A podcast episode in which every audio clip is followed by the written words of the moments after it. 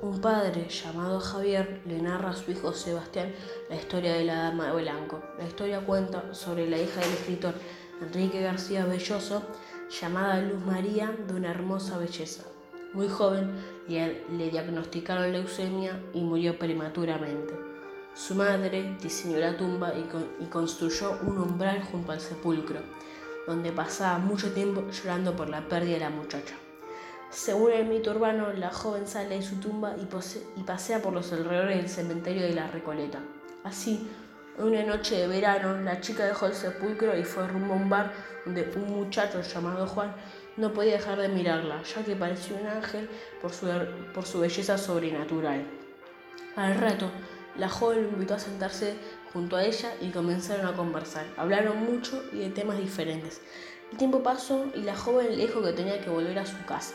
El muchacho la acompañó y ofreció su campera para abrigarla. Caminaron un tiempo y cuando llegaron a la esquina del cementerio y la Recoleta, la chica se despidió y corrió desenfrenada en dirección al umbral. Juan esperó hasta la mañana siguiente cerca del cementerio porque, enamorado de la chica, necesitaba averiguar de quién se trataba. Por eso, le preguntó al guardia sobre la joven. No era la primera vez que él oía la historia. Para saber si era la misma mujer, la describió con muchos detalles resulta, y resulta idéntica a la que Juan había visto la noche anterior. El guardia lo guió, hasta su, lo guió hasta su tumba y le contó la triste historia. Se cree que la dama de blanco aparece en cualquier lado, aparece en cualquier lado, bares, fiestas y reuniones. Espléndida y hermosa, su figura jamás pasa inadvertida para los, para los hombres.